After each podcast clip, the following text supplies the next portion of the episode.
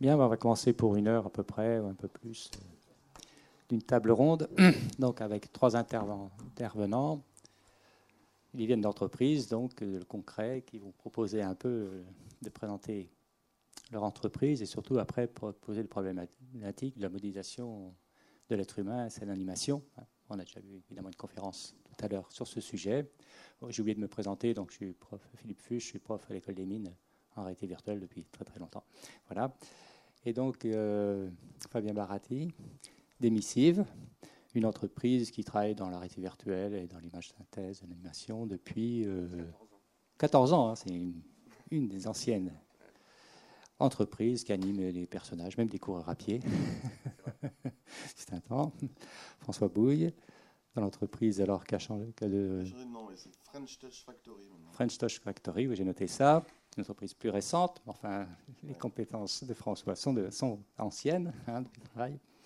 Et puis Gérard Guillard, d'ESCO, qui s'occupe aussi plutôt de la modélisation des personnes, âge. Enfin, je ne vais pas rentrer plus dans le détail, puisqu'ils vont présenter un peu leur, entreprise et après débattre un peu sur ces questions-là. Avec, je leur ai dit de faire court, hein, présentation 5-10 minutes, pour après qu'on ait le temps de discuter euh, sur ces sujets-là. Qui commence? Non, dans l'ordre Go Moi, je veux bien. Alors, on prend, on prend les micros parce que c'est enregistré par ailleurs. Ben, bonjour à tous. Donc, je me nomme Cédric Guillard, je suis le fondateur et le président de ISCO. J'ai un petit PowerPoint. Je ne sais pas si je pourrais arriver à le guider à partir de la table, ce qui serait mieux. Non, non j'essaie juste de voir si je l'aime. Ça marche. C'est bon. Le câble est très court. Ah oui, le câble est assez court. Par contre, euh, au niveau de la connectique, c'est bon. Donc euh, ISCO, c'est une société qui existe depuis 10 euh, ans, hein, donc on est jeune, et qui est spécialisée dans la création, la gestion et l'exploitation de, des digital humans. Donc des représentations 3D en images de synthèse de modèles qui reproduisent l'apparence et ou le jeu de personnalités. Et on fait ça pour euh, plusieurs marchés. Donc ISCO, c'est une de nos quatre activités sur l'humain. On a d'autres activités plus orientées sur euh, l'analyse d'images, donc l'aspect computer vision et puis des, plateformes en ligne. Euh, donc le mieux, c'est sans doute euh, bah, de regarder quelques images. Là, pour le coup, ça marche plus. C'est même pas une blague. c'est bon. Voilà. Donc tout ce qu'on fait est fondé sur des technologies propriétaires à partir de l'analyse et de la reconstruction d'acquisitions détaillées. Donc on a des systèmes de capture qui permettent de faire des doublures numériques, donc des modèles 3D qui se veulent photoréalistes et, fidèles. Donc on fait ça à partir d'un pipe que je vous exposerai pour établir une représentation la plus plausible de cette personne pour différents cas d'utilisation, que ce soit au cinéma, donc pour des séquences d'action, des séquences de cascade, des plans qui ne peuvent pas être filmés, comme sur le film Aitonia où l'ensemble des séquences de patinage ont été réalisées à partir de la doublure numérique de Margot Robbie.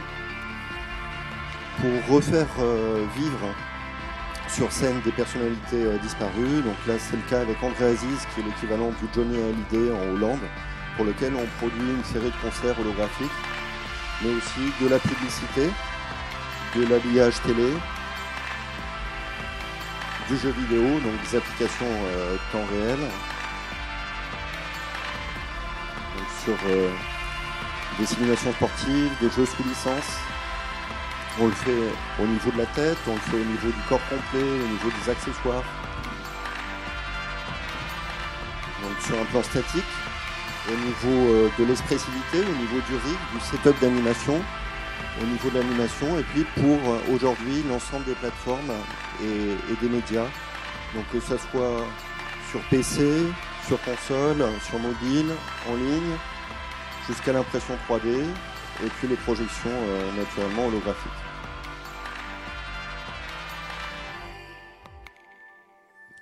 Donc effectivement c'était un peu fort. Le reste devrait être plus calme. Oui, donc un, des enjeux, c'est comment on produit ce type de modèle. Enfin, je suis parti de l'hypothèse que ça pouvait vous intéresser, que je pouvais éventuellement compléter le, propos extrêmement expert de Catherine Pellachot. Donc notre processus de production est fondé en intégralité sur l'analyse et l'acquisition et la reconstruction d'acquisitions détaillées. Donc ben, tout commence par la capture pour établir un modèle 3D qu'on va enrichir avec une expressivité. Donc nous, il se trouve qu'on fait des rigs d'animation par BlendShape, mais il y a d'autres technologies dont on pourra sans doute euh, discuter. On va compléter le modèle au niveau des habits, au niveau des accessoires, au niveau des cheveux, de la barbe naturellement, avant de passer sur la phase d'animation pour lesquelles on a développé trois typologies, en fait trois approches d'animation en motion capture, en vidéo tracking et puis aussi par, euh, par animation euh, procédurale, en l'occurrence à partir de, de texte. Et puis finalement, bah, assurer un, lighting et un rendu, donc soit précalculé, soit temps réel, et en fonction naturellement de la cible choisie. Donc n'hésitez pas à m'interrompre hein, s'il y, y, a des termes euh, qui vous échappent ou si au contraire le propos est, est, beaucoup trop simpliste. Donc on a plusieurs types de systèmes de capture. On a un système de capture pour la tête, un pour le full body et puis pour euh, les accessoires. Mais l'approche est toujours la même. En fait, c'est une approche dite de photométrie, c'est-à-dire où on va aller analyser la façon dont la peau, les yeux, la bouche vont réagir à la lumière sur un pattern euh, qui est très finement calibré. Donc on n'est pas sur une calibration géométrique comme c'est le cas sur la photogrammétrie, on est plus sur une calibration de euh, la luminosité en termes de longueur d'onde, en termes de direction. Donc on a également un protocole de, capture. Alors euh, ça paraît l'élément le plus, le plus basique, mais il faut savoir qu'il y a énormément de savoir-faire, énormément d'études derrière le protocole qui nous permet d'acquérir de manière la plus fine possible l'apparence, l'expressivité, donc au niveau euh, des déformations musculaires, au niveau des émotions, au niveau des visèmes, donc le pendant visuel des phonèmes, et puis euh, au niveau de, la dynamique. Donc, ce qui est caractéristique de notre approche, donc de, la photométrie, c'est qu'on ne va pas reconstruire de manière directe la géométrie du modèle, même euh, si c'est un objectif, on va d'abord analyser la montagne de données en fait, qu'on a capturées. Donc chaque shoot dure entre 4 à 6 secondes et génère 4 gigas de données qu'on va naturellement recaler entre elles et qu'on va mettre en correspondance avec les conditions euh, d'illumination qui sont parfaitement maîtrisées, de façon à pouvoir séparer les différentes composantes de matériaux euh, que, vous connaissez et qui font que la personne est unique, notamment en termes de, texture. Donc à partir de cet enregistrement, on va séparer ben, la composante diffuse, donc la vraie couleur de la peau, indépendamment de, la brillance, et puis de l'autre côté, on va avoir l'intensité spéculaire, donc qui est euh, ce que vous verriez en fait, euh, s'il était possible d'enlever la teinte et ne prendre en compte que les réflexions lumineuses mais aussi ben, les informations euh, de normales, donc les normales diffuses, les normales spéculaires qui portent la réalité de la géométrie, et puis d'autres informations liées au coefficient d'absorbance, donc euh, à la translucence de la peau, euh, ce qui est une caractéristique fondamentalement humaine. À partir de là, on génère des textures PBR, donc des textures physically puisque aujourd'hui l'intégralité des moteurs, sont fondés sur ce type de simulation euh, physique. Et puis de l'autre côté, par intégration de l'information de normale, spéculaire, ben, on va pouvoir caractériser une géométrie de manière très fine. Donc aujourd'hui, on se situe euh, autour de 20-25 microns. Donc un cheveu, c'est 100 microns, donc ça fait un, quart de cheveu.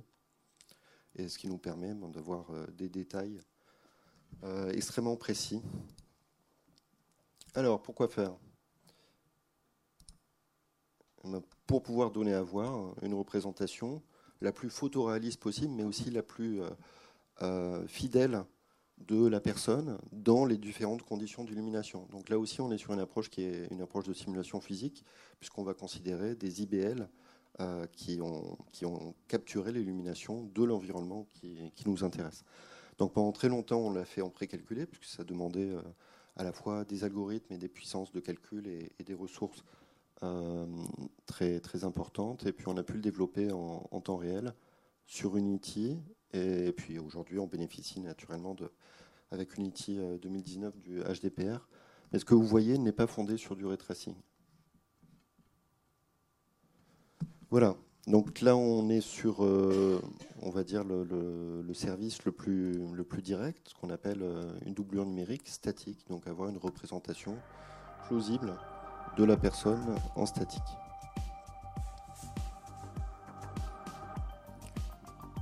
Donc vous aviez l'image, vous avez euh, le rendu en 4K, donc dans les mêmes conditions d'illumination, et avec la possibilité de simuler différents, différents environnements. On voit qu'il y a encore une différence entre euh, le précalculé et le temps réel, hein, mais que c'est en train quand même de, de, se réduire.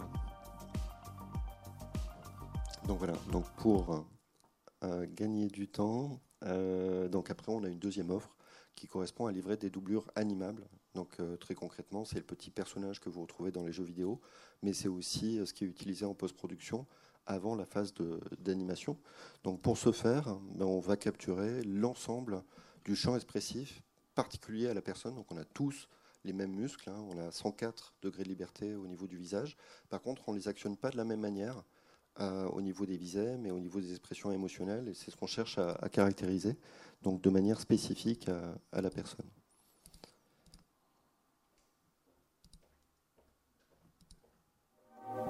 you know, it's like euh, it feels in many ways your homework has been done for you because you have the person living and breathing and walking and talking in front of you.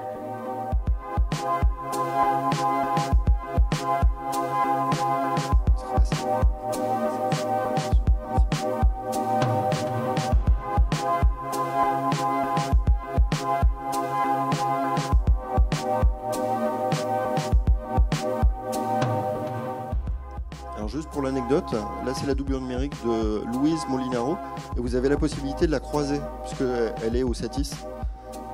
Ça vous permettra de jauger un peu la différence. Donc là on est sur un rig qui est un rig euh, fax, donc, euh, qui est une taxinomie qui reprend euh, l'ensemble des déformations faciales en émulant en fait les déformations musculaires et on va relier les expressions, les visèmes à ce qu'on appelle des facial action units, donc ces actions euh, musculaire euh, unitaire. You know, it's like... Hop. Donc après, j'ai un ensemble de use cases qui correspondent, selon nous, en tout cas, aux demandes qui nous sont faites actuellement et dont on pourra discuter euh, bah, sans doute ensuite. bonjour à tous, François Bouy, donc je suis le directeur de French Touch Factory une, entreprise qui œuvre dans la réalité virtuelle et augmentée depuis bah, aujourd'hui un an, mais avant ça, sous le nom d'Expérience 360 depuis quatre ans. on a changé de nom puisqu'on a fusionné avec des, amis. Euh, on œuvre sur trois grands thèmes. Euh, le premier, c'est le B2B, c'est-à-dire répondre aux demandes des entreprises pour tout ce qui est euh, réalité augmentée, réalité virtuelle.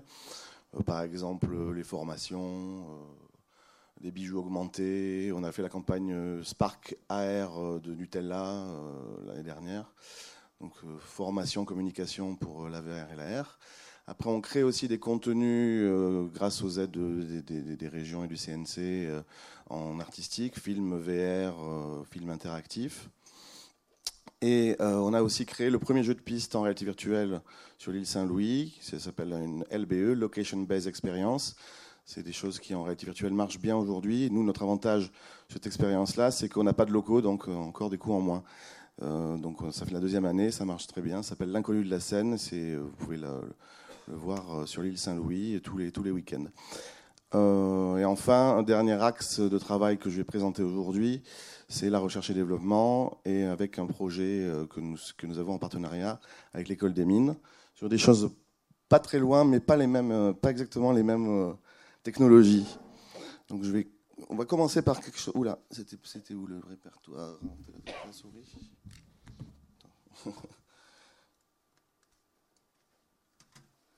Voilà.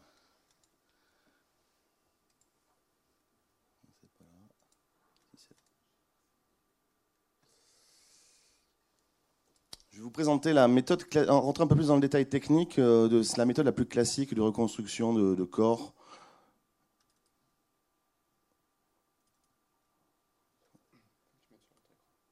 Euh, comment ça Attends. On va bouger ça D'accord.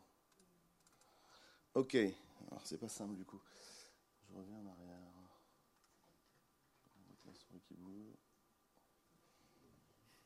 C'est pas facile.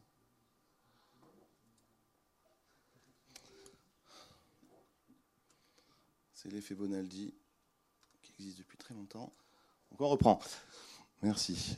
Alors ça, c'est très important. On va, s'arrêter deux secondes dessus. On peut pas s'arrêter.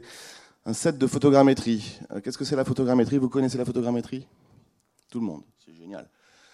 Très important. On voit, la, captation classique d'un personnage, une centaine de caméras, une photo, clac, le personnage est capté. Deuxième étape, on va l'importer dans un logiciel de remodeling type ZBrush. Voilà, on va effacer les imperfections. Rajouter des éléments si besoin.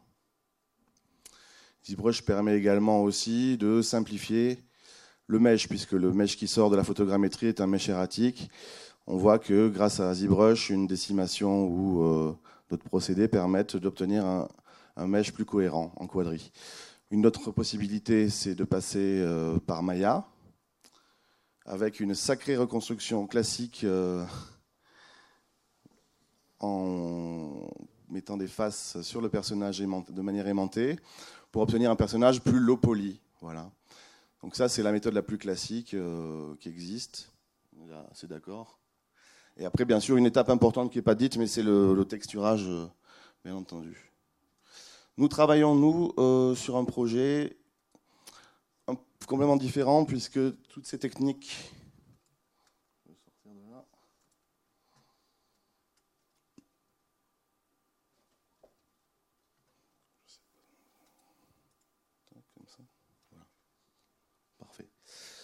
Toutes ces techniques euh, amènent le problème de l'Uncanny Valley, vous connaissez la vallée de l'étrange, dans des mondes virtuels, des mondes numériques lorsqu'on rencontre des personnages, les personnages ne sont jamais assez réalistes et ça crée une sensation de, bizarre.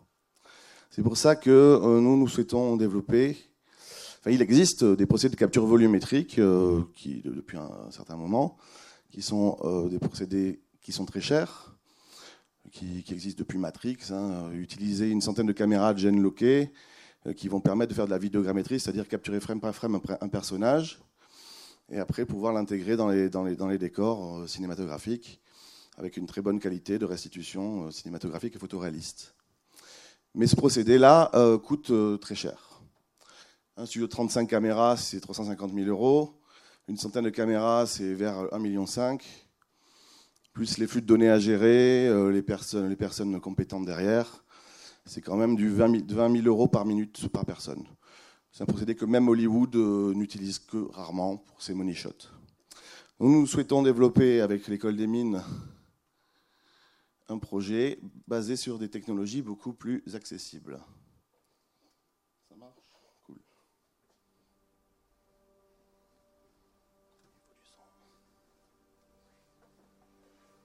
HoloCap 3D, capture volumétrique vidéo, démocratisable et à prix abordable, est un projet mené par French Touch Factory et Satoré Studio en partenariat avec l'école des mines ParisTech.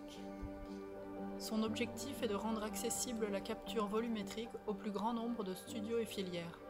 Elle est en effet depuis plusieurs années réservée aux très gros studios hollywoodiens et dans des superproductions de jeux vidéo à des coûts prohibitifs de plusieurs dizaines de milliers d'euros par minute et par personnage.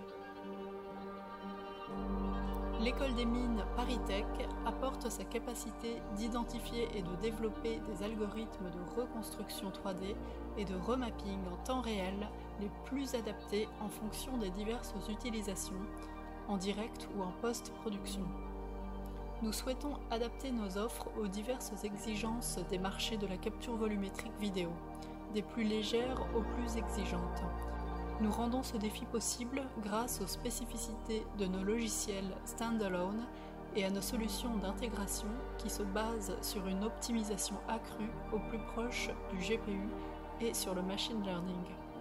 HoloCap 3D offre créateurs et aux studios la possibilité d'accéder à une capture volumétrique de qualité pour un coût abordable. Nous apportons ainsi un avantage compétitif et de nouveaux débouchés aux entreprises françaises et européennes sur ce secteur d'avenir que les spécialistes considèrent extrêmement prometteur.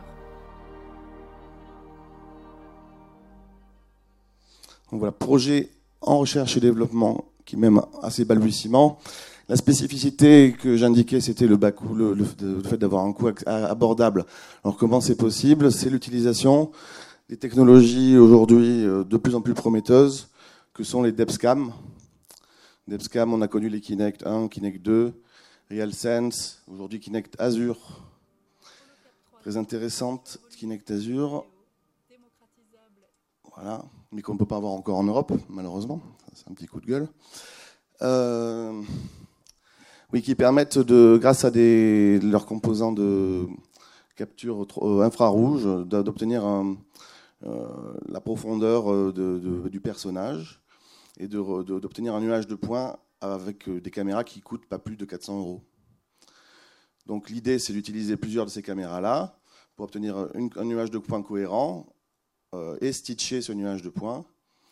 Et après, grâce à des caméras RGB classiques, 3, 4, 8, en fonction de la, qualité qu'on veut, remapper euh, ce, nuage de points, bien sûr avant reconstruction de 3D euh, si nécessaire. Donc euh, je vais vous montrer, pour terminer, un exemple d'utilisation que Microsoft a mis en place il y a quelque temps, mais qui est un peu fake à mon avis. Vous me direz ce que vous en pensez. J'en terminerai là. Microsoft souhaite, euh, là c'était à base de Kinect, plus des objectifs dessus, selon eux, euh, utiliser ce procédé de capture volumétrique avec des depths plus un peu de RGB bien sûr pour le mapping, pour l'intégrer dans les lunettes HoloLens sur un cas qui est vraiment très prometteur et que les spécialistes euh, disent à plusieurs milliards de dollars comme marché.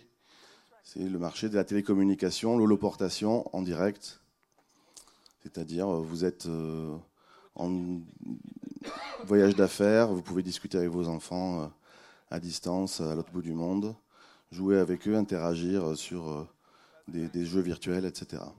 Donc ça, c'est le plus gros marché. Après, on peut bien sûr penser à des déclinaisons, télémédecine, concerts, art, jeux vidéo, bien sûr, cinéma, réalité virtuelle, réalité augmentée. Et juste pour vous faire rêver un peu, euh, quelque chose qui m'a vraiment plu Ça c'est Canon, ça n'a rien à voir, c'est pas la même technologie, là c'est carrément de la vidéogrammétrie. Il doit y avoir un millier de caméras autour du stade. Donc capture volumétrique de, du match de rugby qui peut être rejoué et revisité de l'intérieur à tout moment grâce à la capture volumétrique. Mais celle-ci je dirais vidéogrammétrique, puisque faite avec des caméras et beaucoup de caméras qui sont gen lockées, c'est-à-dire euh, euh, synchronisées à l'image près et euh, avec remapping aussi avec de la super qualité 6K, 8K. Voilà, j'arrête là.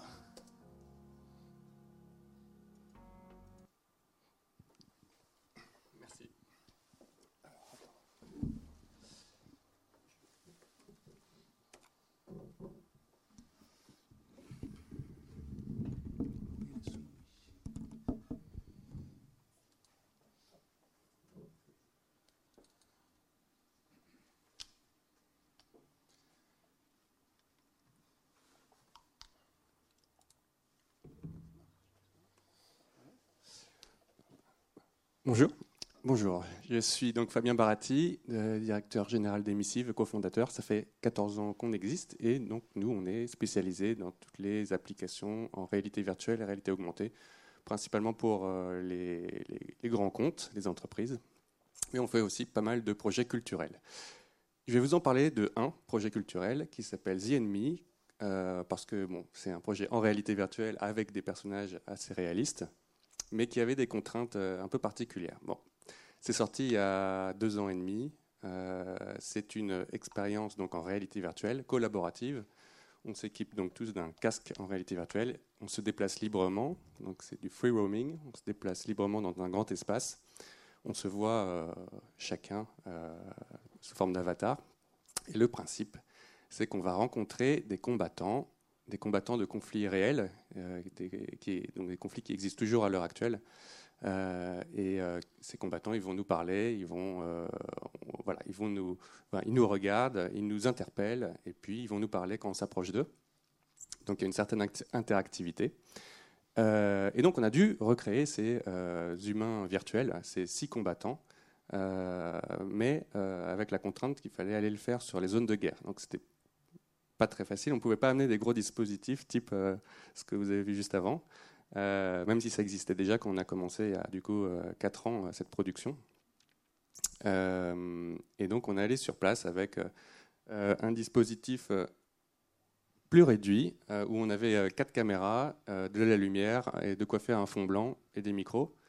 Et on, a, on a utilisé plusieurs techniques pour pouvoir reconstituer les, différents combattants. Donc là, c'est un soldat israélien. On allait aussi au Congo et au Salvador. et, donc, on, les filmait, ces combattants, on les prenait en photo sous, toutes les coutures de manière très précise. Donc, euh, ça peut être euh, tous les détails. Hein. vraiment, on n'a oublié rien. Euh, et on a même fait aussi de la capture volumétrique avec des Kinect, mais qu'on a, ah, si, on a utilisé au, début. Et puis de la photogrammétrie sur le visage, ce qui n'était pas facile puisque la photogrammétrie, il ne faut pas bouger du tout. Et du coup, on, voilà, on avait un combattant comme ça sur une chaise qui tourne, et on le faisait tourner devant les caméras c'est des gens qui sont quand même dangereux, mais ça va, ils étaient, assez sympas euh, au final. Euh, euh, et, donc, avec toutes ces données, on est revenu à, Paris et on a donc modélisé à partir des, sources, donc toutes ces sources qui sont des vidéos, des photos, la photogrammétrie pour le visage et la capture volumétrique avec la Kinect pour faire donc les humains virtuels qu'on a aussi donc skinné, c'est-à-dire on leur a mis des os virtuels à l'intérieur pour pouvoir les animer. Pareil pour le visage, même si c'est une technique un peu différente. Et on obtient à la fin des les soldats, euh, enfin c'est pas que des soldats, mais des, combattants euh, qu'on a voilà qu'on a fait plutôt à la main, euh, sans vraiment beaucoup d'automatisme. Donc c'était euh, voilà, c'était une, galère, mais c'était très intéressant. Euh, donc on a le soldat israélien, là on peut voir un, un, des Congolais, voilà, euh, un Salvadorien, notre Congolais, voilà. Et donc voilà, on a travaillé sur toutes les, tous les petits détails qui font qu'un humain virtuel a l'air d'être un, humain et pas tomber dans cette vallée de l'étrange, même si sur The Enemy, euh, on n'arrive pas jusqu'à la perfection, hein, c'est sûr. Et euh, pour revenir vraiment au sujet réalité virtuelle, euh, pour qu'un humain soit réaliste, c'est pas juste son apparence, hein, c'est aussi sa manière de bouger, c'est son comportement dans l'expérience, si c'est un comportement qui a l'air réel, et puis même les sons, hein, donc la voix, les, bruits de frottement qui peuvent, euh, arriver quand ils bougent. Donc tout ça fait que on va avoir l'impression d'avoir un, humain virtuel, réel, devant nous. Euh, c'est pas juste euh, la brillance dans les yeux, euh, même si c'est un détail obligatoire pour pour avoir cette sensation de réalisme. Voilà, c'était ma présentation. Donc c'est The Enemy, c'était sorti il y a deux ans et demi. Euh, et puis ça fait le tour du monde maintenant. Donc c'est euh, une grosse installation. Euh, c'est 20 utilisateurs en même temps. Et voilà, c'est 45 minutes d'expérience. Et ça peut être vu en France là, actuellement non? Non. C'était à l'Institut Image C'était à l'Institut du Monde Arabe au début. Arabe, puis après, c'est allé au Centre Phi, au Mighty Museum. Donc voilà un peu de, différentes présentation au niveau technologique, au niveau résultat. Hein, on voit les différentes façons de faire. coucou. Bah, déjà une question, enfin je pense qu'on va surtout passer le micro, puis vous allez avoir des questions. Euh, au niveau de, du coût d'un personnage, euh, si je viens à ESCO, puis je dis je veux l'animation de, de moi-même pour faire ce que j'en veux, il y a des coûts. C'est... Ah non, c'est gratuit. Oui, Exactement. Quel est le, le, coût et surtout savoir le coût seulement, mais est-ce que ça va évoluer, est-ce que ça baisse ou est-ce que ça reste encore euh, oui, C'est une question qui est très très pertinente. Parce que c'est une question maintenant, bon, l'arrêté virtuel, puis les réseaux sociaux, etc. Enfin, les, tout, le monde aura envie d'avoir son personnage euh, à soi. Hein alors, euh, il y, a sûrement de la demande, mais par contre, il y a C'est un des enjeux, effectivement, sur lesquels euh, on travaille, c'est la démocratisation et la généralisation des doublures numériques. Donc, pour répondre euh, déjà de manière très directe à la question combien ça vaut, donc nous, on fait des doublures numériques statiques, animables ou animées. Une doublure numérique statique, ça commence à 7,5K, donc 7500 euros. on peut faire ça directement chez vous, on a des systèmes qui sont transportables. Euh, et après, naturellement, tout dépend du périmètre. C'est-à-dire, est-ce qu'on va être sur la tête, sur la doublure numérique intégrale, avec des habits Est-ce qu'on a du multicouche Est-ce qu'on est sur des cheveux avec une simulation euh, par plaque ou euh, une simulation extrêmement fine Après, sur, sur le, la doublure numérique animable, hein, on va être aux alentours de 15 000 euros. Mais ça dépend si les expressions sont intégralement spécifiques à la personne donc auquel cas il faut capturer de l'ordre de 150 expressions et les reconstruire et les riguer, ou est-ce qu'on va générer des expressions euh, qui, sont tout à fait plausibles mais qui ne correspondent pas euh, de manière euh, très précise à, la personne. Et pour ce qui concerne l'animation, donc là on a vraiment un éventail qui est extrêmement large, puisqu'on va être sur de l'animation qui est quasi temps réel à partir d'un iPhone X, qui est un service qu'on a développé et sur lequel euh, on a deux clients qui ont gagné le SIGRAPH euh, Real Time Life à la fois en Asie et aux États-Unis, donc ce qui montre qu'on est assez performant sur le plan du résultat et sur le plan euh, du coût. Et puis à l'autre extrême, on va avoir de la motion capture sur lequel on va se situer aux alentours de 3 000 à 5 000 euros par, par minute. Mais ce qui est important de savoir, c'est que au niveau du cinéma, ça fait 15 ans qu'une minute d'effet visuel euh, correspond exactement au même étalon. Euh, c'était le cas en francs, c'est le cas aujourd'hui en euros, et ça ne bouge absolument pas. Ce qui change, c'est ce que vous avez dans cette minute à l'écran. Voilà. Euh, par contre, effectivement, aujourd'hui, les technologies permettent d'offrir ce type de, services et puis ce type de, produits, de données de manière beaucoup plus large. Donc nous, on a développé par exemple deux plateformes. Donc il y a une plateforme euh, qui se nomme Polywink, qui est une plateforme en ligne et qui vise à automatiser les étapes de création de blend shape, de rigging et, d'animation pour euh, n'importe quel modèle de tête. Donc c'est vrai pour des modèles photoréalistes, mais c'est vrai aussi pour des modèles stylisés, c'est vrai pour des humains, mais c'est vrai aussi pour euh, des animaux. Et c'est quelque chose qui, marche bien. On, a aux alentours de 200 clients dans 50 pays. Et je vous le cite parce que c'est, indépendamment de, nous, je pense que c'est un, enjeu euh, fort aujourd'hui de démocratiser la modélisation et l'animation 3D pour la donner au plus grand nombre. Et de l'autre côté, on a créé une plateforme qui se nomme Gemini et qui permet à n'importe quel euh, développeur et éditeur de logiciels de créer et d'intégrer la doublure numérique de ses utilisateurs pour son usage.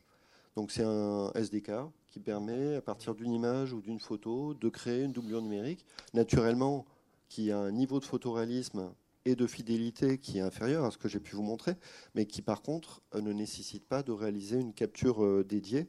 Et ça aussi, ça, nous, ça permet de, de voir fleurir plein d'usages auxquels on n'aurait pas pensé euh, et qui nous sont d'ailleurs pas demandés par l'industrie euh, de l'entertainment. C'est-à-dire c'est vraiment la technologie qui donne de nouvelles idées euh, dans l'art, mais aussi dans l'industrie. On a des clients qui viennent du secteur bancaire, on a d'autres qui viennent de la médecine. Et, donc voilà, je m'arrêterai là, mais effectivement, il y a un enjeu financier pour l'entertainment, mmh. mais c'est la qualité qui prime très souvent, plus que le budget. parce, que, parce que ce dont on parle, c'est le principal levier pour faire entrer les gens dans les salles ou pour acheter un jeu. Enfin, il faut en avoir conscience. Euh, la qualité visuelle de la représentation des célébrités, c'est euh, ça qui, qui, fait une partie des succès des effets visuels et qui fait le succès des simulations sportives, par exemple. D'accord.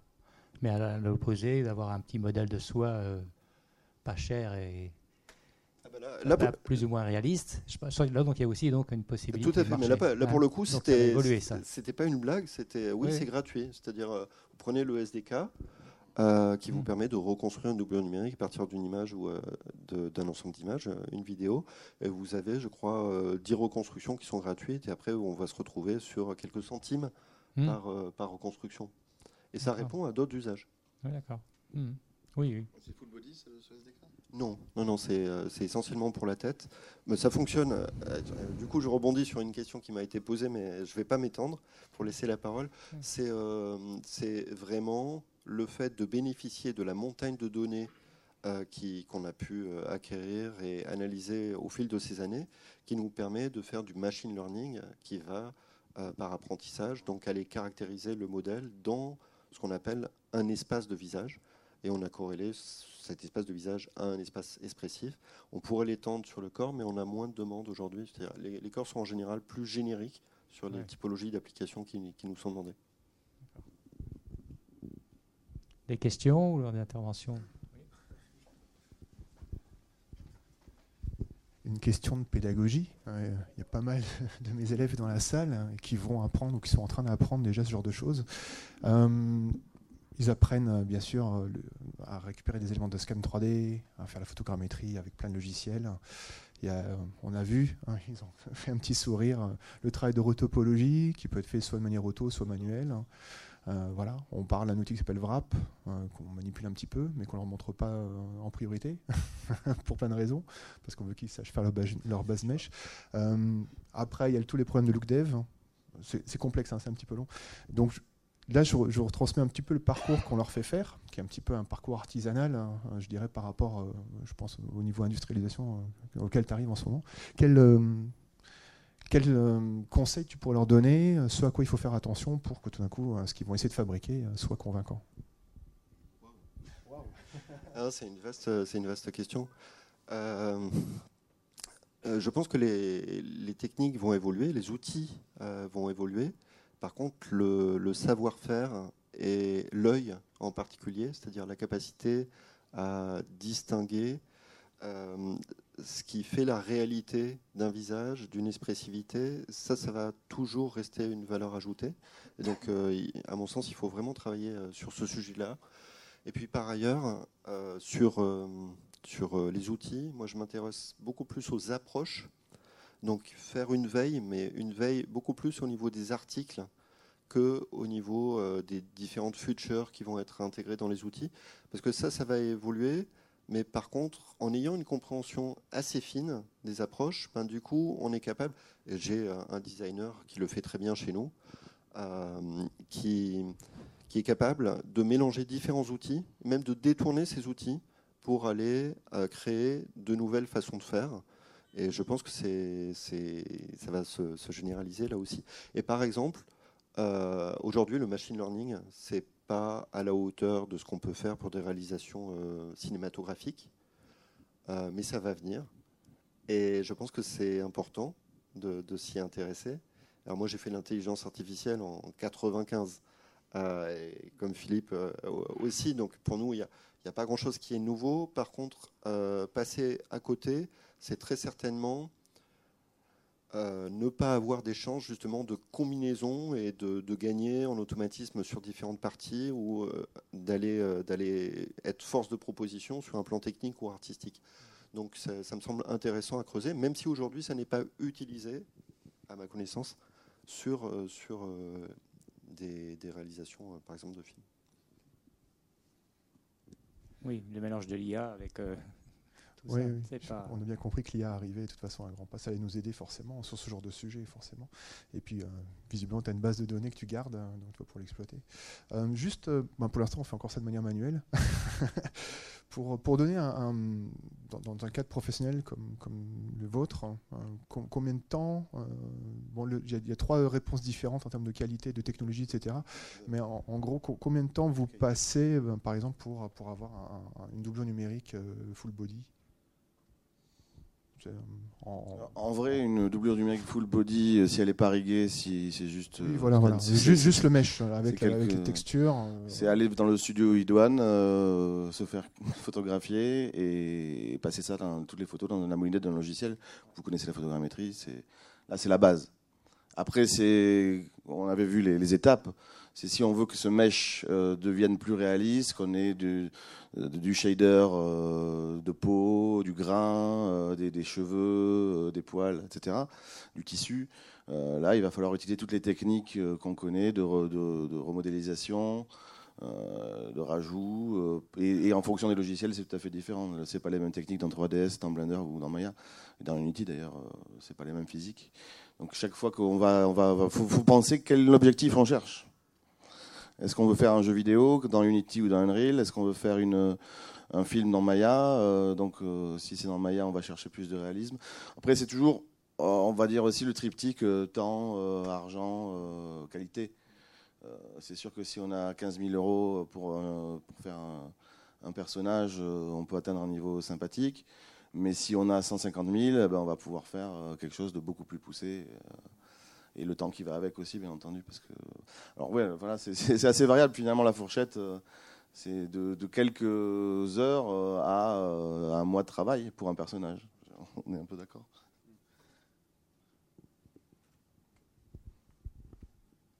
D'autres questions? Interventions?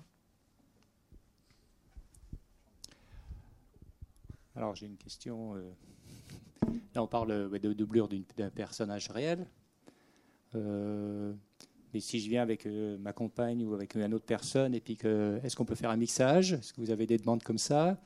De faire des nouveaux personnages à partir de, vrais personnages? Est-ce que c'est possible? Grâce à l'IA, pouvoir obtenir des personnages qui n'existent pas, par exemple? Oui, voilà. Puis avoir la fantaisie de, voir, de, venir à deux personnes, puis dire ben, vous nous faites un mixte pour voir ce que ça donne. Et puis l'animer, c'est possible. Tout à fait.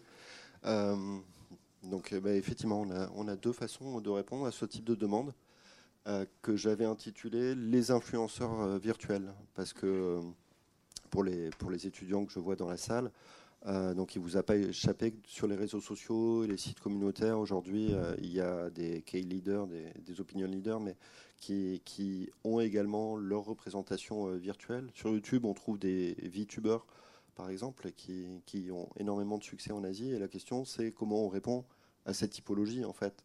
Parce que l'enjeu, euh, c'est d'avoir une représentation qui est réaliste, mais sans payer les droits. Enfin, je veux dire, à un moment donné, il faut dire les choses. Hein. C'est ça un des enjeux. Et donc, par exemple, on a participé à Michaela, qui, a, qui est une personne qui n'existe pas et qui a 6 millions de followers euh, en, en, en ligne. Euh, sur le sur l'aspect euh, rig et on a fait pour Renault l'ambassadrice virtuelle de, Renault qui se nomme euh, qui se nomme Liv. Donc comment on fait ça? On fait ça à partir de la dissociation et de la combinaison des quatre propriétés qui font que vous êtes unique. C'est-à-dire que sur le plan de l'apparence, un visage, pour parler du visage, peut être caractérisé par la morphologie et les textures de peau, enfin si on regarde d'un point de vue global, et de l'autre côté, au niveau du jeu, on va avoir l'expressivité et la dynamique. en fait, la technologie qu'on utilise, donc qui n'est pas Vrapix, qui est une technologie euh, que j'ai développée il y a une vingtaine d'années, qui permet de reconstruire directement sur la topologie qui nous intéresse, c'est les UV, permet de dissocier ces quatre caractéristiques et de les recombiner. Donc très concrètement, on peut prendre euh, ben, la morphologie de votre femme avec les textures de peau d'une actrice, et prendre l'expressivité de Marilyn Monroe et la faire jouer par euh, un impersonator. Donc c'est quelque chose qui, se fait euh, de manière euh, assez directe. Ça nécessite un budget parce qu'il faut capturer, analyser et reconstruire ces caractéristiques sur différents individus. D'ailleurs, quand on fait des personnalités disparues, c'est exactement la même approche qu'on suit, sauf qu'au niveau de la morphologie, on va travailler sur la base d'images d'archives, parce que bah, naturellement, on ne peut pas mener une capture vivo. Mais en tout cas, c'est ce type d'approche.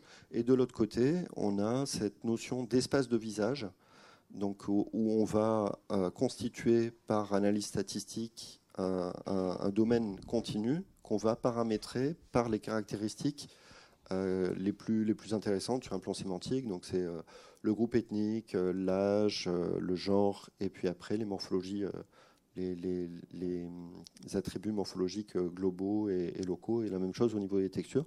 Et ça permet de générer, soit de manière aléatoire, soit de manière paramétrique, des, visages, et qui ne sont pas assujettis justement à une captation et donc à, une association avec un personnage existant qui lui nécessiterait de gérer euh, les droits à l'image et les droits d'exploitation. J'ai une question là-dessus. Combien de points de vue minimum euh, par euh, personnage tu utilises Par exemple, pour faire une Marilyn Monroe, tu vas chercher des banques existantes sur le web. Combien il faut le minimum de, de photos ou de points de vue pour avoir un résultat qui commence à être satisfaisant? Ouais. Alors nous, euh, vraiment, on travaille avec des textures PBR. Ça veut dire que ça fait partie de la réponse. Hein. C'est pour dire que euh, on va pas s'intéresser à la texture dans la banque d'images parce qu'on va passer par des doublures de peau. C'est-à-dire c'est des personnes qui ne ressemblent absolument pas à Marilyn Monroe, mais qui se trouvent avoir les mêmes caractéristiques de peau qu'elle. La même chose au niveau de l'expressivité. C'est d'ailleurs assez marrant pour Marilyn Monroe. Il y avait eu la pub euh, Dior qui mettait en scène trois égéries et où il y avait une doublure qui expressive qui ne ressemblait absolument pas à Marilyn Monroe, mais dès qu'elle souriait, mmh. c'était elle. Et donc, donc ma réponse, elle ne va être que sur la morphologie. Et sur la morphologie, ce qu'on demande, ce qu'on impose, c'est d'avoir une référence visuelle euh, très précise de la période euh, pour la personne, parce qu'on évolue tous. D'ailleurs, pour l'anecdote, on a fait euh, des études dans un autre champ qui montrent même que cette évolution, elle est continue au sein d'une journée. C'est-à-dire qu'il y a des marques de fatigue et de vieillissement au sein même d'une journée. et donc, on va figer cette référence sur le plan de l'apparence, et après on va prendre tout ce qui est accessible sur cette période-là. Voilà. Et donc parfois c'est extrêmement réduit, et puis quand on a la chance de travailler sur des célébrités euh, vraiment de, renom, et qui sont récentes aussi, bah là on va avoir plus de matériel, et effectivement on va se situer sur euh, plus un millier d'images que la centaine.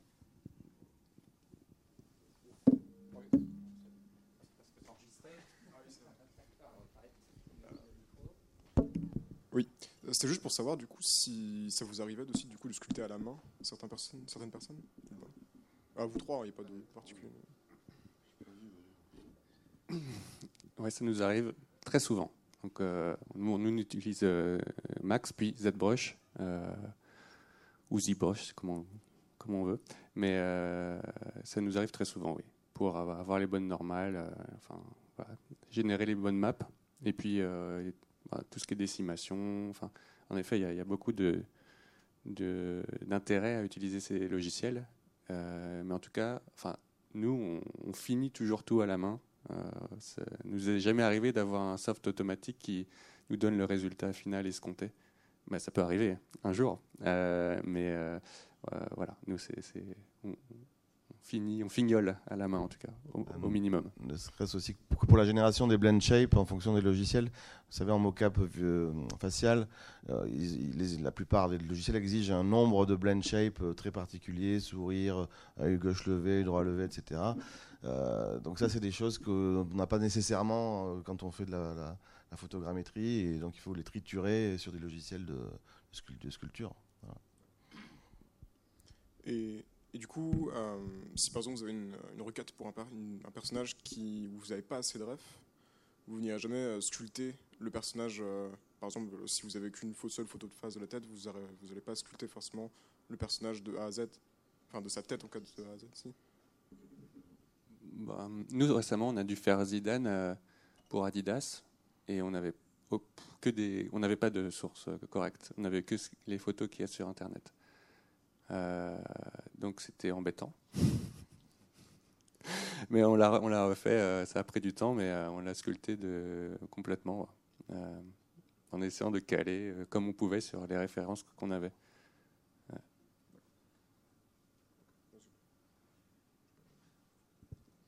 Autre question, remarque? Dans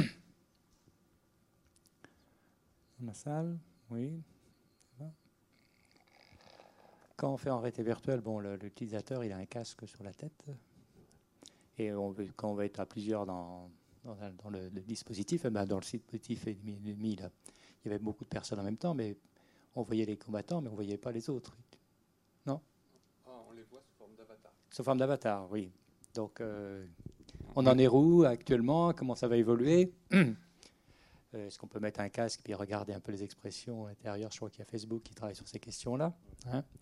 Parce qu'évidemment, c'est toujours le problème. On met un casque sur la tête de la personne, donc l'expression de cette personne-là, on a du mal à la capter. Hein.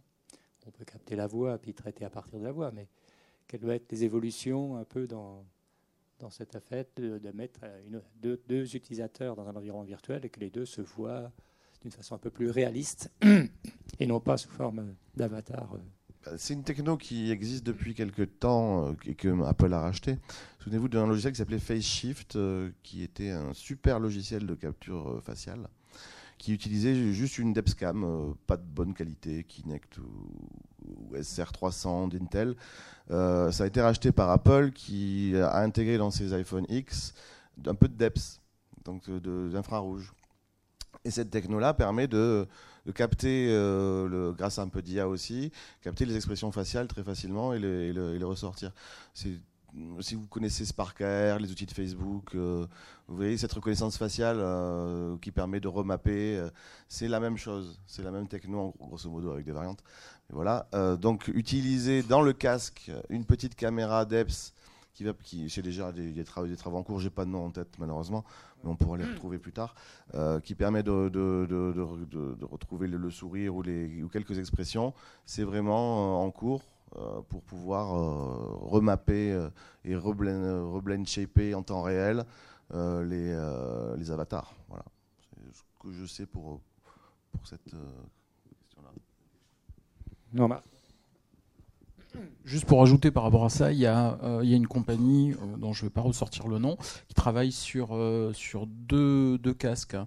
Un grand public, un grand public entre guillemets, et un professionnel, euh, c'est-à-dire avec huit, le professionnel étant pour euh, engranger, c'est avec huit caméras à l'intérieur du casque qui vont reprendre, c'est-à-dire il y a deux caméras là, deux caméras là, enfin ça, ça prend la plupart des expressions du visage et ça va traîner, traîner, traîner, traîner, et sur les versions consumer, ça va faire une version euh, plus light avec deux caméras qui vont juste euh, extrapoler, enfin euh, réinterpréter la grande majorité des expressions qui ont été traînées sur les modèles euh, qui auront été voulus, etc. Et ça, ça sera commercialisé, ça va être release d'ici, allez, six mois, un truc comme ça, six, huit mois. C'est le modèle le plus avancé que j'ai vu et qui marche bien. Hein. il, il fonctionne. Ah oui, oui, ça marche. Comme il est commercialisé ou Non, non, non, pas commercialisé. Là, c'est euh, pour l'instant, il travaille dessus, euh, donc c'est pour ça que j'en parle pas trop. C'est pas mhm. français. Euh, et mais par contre, je trouve l'approche assez intéressante d'avoir un casque, on va dire côté éditeur, producteur, plus complet, qui peut, qui peut faire engranger plus de données. Euh, qui permet euh, d'alimenter des modèles euh, qui vont être après beaucoup plus simples à mettre en place et à diffuser pour des expériences ou autres. Donc, donc je trouvais l'approche intéressante. C'est pas la seule, mais celle-là, elle est relativement concrète et, et on va dire d'ici allez, moins d'un an, ce sera disponible.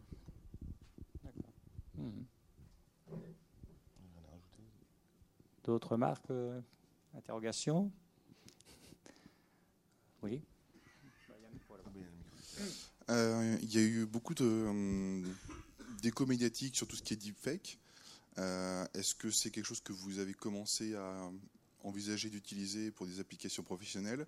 Éventuellement, est-ce que ça peut pas être une menace pour certains business models? Alors oui, bon là aussi, il y, a, plein de catégories de deepfake, mais si on prend celui qui est dédié au face replacement, c'est un sujet qu'on a beaucoup étudié, qu'on continue d'étudier à la fois sur un plan technique et sur un plan euh, juridique. Parce qu'un des enjeux qu'on avait avec Gemini c'est euh, à la fois de donner la capacité ben, d'avoir des doublures numériques, de pouvoir les intégrer avec différentes capacités, mais aussi de maîtriser euh, et, d'assurer que la personne conserve toujours le contrôle en fait sur sa représentation. Et donc avec les deepfakes, on s'est naturellement intéressé à, ce sujet et donc la mauvaise nouvelle, c'est que euh, il n'y a aucun moyen d'assurer euh, la signature numérique que l'on produit avec Gemini ID, et donc qui effectue le lien entre la personne réelle et sa représentation 3D dans les différents algos de les différentes approches de, machine learning qui sont utilisées. Donc une des plus au point, c'est FSGAN par exemple. Euh, et, donc ça pose un problème fondamental et qui va rappeler vraiment la guerre entre les virus et les antivirus. C'est-à-dire que sur une technologie en particulier, euh, avec une base de données euh, connue, et puis euh, les différentes phases de segmentation et puis de, paramètres des, couches, il est possible en fait de faire une identification et donc de sortir une bannière qui va dire ceci est un deepfake. Mais il suffit de changer un tout petit peu un de ces paramètres pour que ça échappe. Donc on va être effectivement dans, dans une guerre de deepfake contre deepfake euh, et il y a fort à parier même qu'il y a des acteurs qui vont en faire leur business, comme aujourd'hui vous avez des sociétés d'antivirus. Donc ça c'est sur le plan euh, légal. Après sur le plan technique, on est très intéressé par les résultats qui peuvent être publiés par euh, un certain nombre d'acteurs. Il y a Schmock notamment qui a, qui a, une chaîne qui est spécialisée et où il sort un deepfake par semaine de très bonne facture. Et, et nous, on ne sait pas le faire. Voilà donc pour être clair. Euh, donc les résultats qui sont aujourd'hui issus de, ce type d'approche, de, cette technologie, n'ont pas du tout la même qualité sur le plan du photoréalisme, sur le plan de la cohérence à l'illumination, à l'animation, que ce qu'on peut voir. Donc il y a fort à parier qu'au-delà de la technologie, au-delà de l'outil, voilà, c'est un nouvel outil, eh ben, il reste énormément de travail sur le plan de l'animation, sur le plan euh, du rendu euh, et de l'intégration. Donc qu'on soit en, 2D ou en 3D. Euh, maintenant, ça va progresser. Et ça va progresser avec les enjeux juridiques et sociétaux que j'ai pu mentionner juste avant. Oui. Autre remarque. Euh, alors une conclusion, mais trois intervenants sur l'avenir, sur. Enfin, ça parle déjà un peu de cette question-là. Comment voyez-vous la suite, les évolutions, qu'est-ce qui va apparaître plus rapidement? C'est vraiment des questions de cas d'usage. Euh, si on veut faire la de la hum, télécommunication en temps réel, euh, effectivement, le, euh, la, vidéogrammétrie à base de Depscam sera une, je pense, une, incontournable. Si on veut, si on veut faire du, du film à gros budget, le deepfake va pouvoir être vraiment un outil un peu intéressant. Non, il y, a plein de cas d'usage. L'avenir, on ne sait pas. Hein. c'est compliqué. Oui, non, c'est juste d'accord. L'avenir à un, ou deux ans, il hein. ne faut pas faire l'avenir à 5 ou 10 ans. Ou... On ne sait pas trop, non?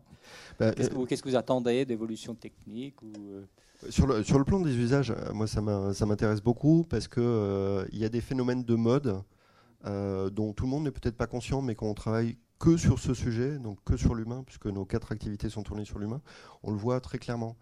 C'est-à-dire qu'il y a eu des investissements massifs sur la VR, il y en a toujours, hein, mais il y a eu vraiment une période euh, d'expectation euh, euh, très, très rapide où tous les projets ont tourné en, VR, puis après en réalité augmentée. On a eu une époque de 3D printing où les sociétés voulaient faire de la photogrammétrie pour proposer votre portrait sur des tasses. Après, on a eu des doublures numériques holographiques, des influenceurs virtuels. Et euh, aujourd'hui, on est sur une période qui, à mon sens, n'est pas un phénomène de mode, qui euh, correspond aux assistants virtuels, c'est-à-dire le fait de coupler une représentation visuelle photoréaliste euh, aux assistants audio que, que vous voyez se démultiplier dans l'ensemble des, devices. Donc on a développé une solution, une technologie de text-to-speech and animation qui permet à partir de n'importe quel texte de, de, guider en fait l'animation et la génération de la voix synchronisée euh, donc pour euh, les chatbots, pour les, pour les, différentes IA, et puis à partir d'une requête web, etc.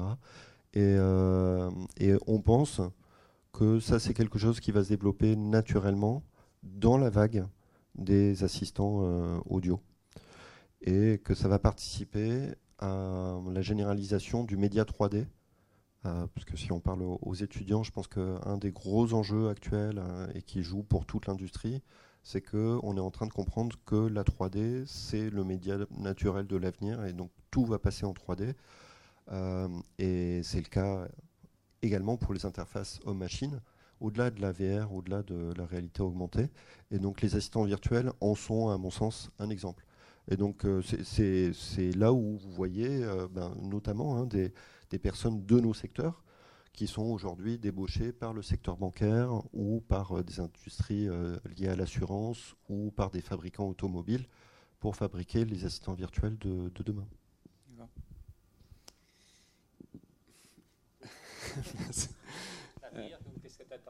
Euh, non, bah,